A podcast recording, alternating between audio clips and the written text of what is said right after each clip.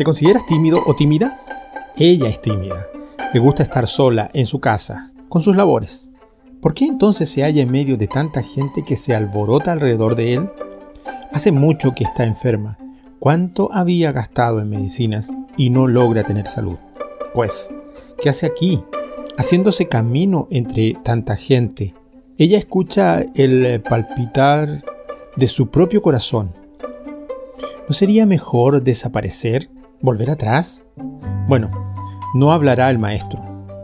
Pero, ¿no confiaba ella en él? Sí, confiaba en él. Sudando frío y temblando, agarra una esquina de su manto y... ¿Qué? Una fuerza pasa por su cuerpo y la hemorragia paró. Lo que había logrado hacer la pobre desapareció en un instante. Fuerza de joven se apoderó de ella y llena de gozo se endereza para alejarse en silencio. Alguien más se había enderezado y mirándole directo a los ojos habla como si fuera a la multitud. ¿Quién me tocó? Salió fuerza de mí. Es él. Tanto amor hay en sus ojos. Amor genuino. Escuchando como de lejos y todavía temblando de miedo, pero con una nueva seguridad le responde. Le cuenta cómo le había tocado y cómo le llegó la salud tan anhelada. Las palabras le salen como de por sí.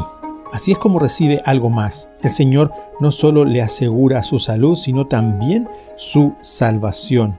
Este relato es verídico y se encuentra narrada en los Evangelios.